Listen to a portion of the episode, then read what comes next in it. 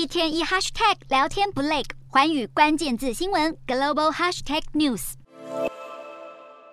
北京一处殡仪馆，工作人员马不停蹄的工作，将源源不绝的棺材一一送入火葬场。中国时隔三年松绑新冠防疫政策，却出现染疫病患大暴增。一家英国医疗风险评估机构指出，中国松绑防疫可能会导致二点七亿人感染，两百一十万人死亡，其中大部分会是没有接种疫苗的老年人。专家认为，中国开放的时机并不理想，因为医疗系统根本还没做好准备，不仅医疗物资短缺，工作人员也人手不足。许多民众因为害怕感染而看诊，造成医疗严重挤兑。不过，中国首席防疫专家吴尊友对于政策急转弯，却认为现在正是松绑防控最合适的时机。吴尊友不到一年前才在宣扬中国的动态清零政策，现在却认为是时候要优化新冠防控策略。他强调，若中国提早在今年初松绑，很可能会新增大约一百万人死亡。而根据最新的防疫推估，吴尊友表示，今年冬天中国的新冠感染率大约会在一成到三成之间，病死率最多大约会落在百分之零点一六。若以此估计，这波疫情中国预估最多会有六十多万人死亡。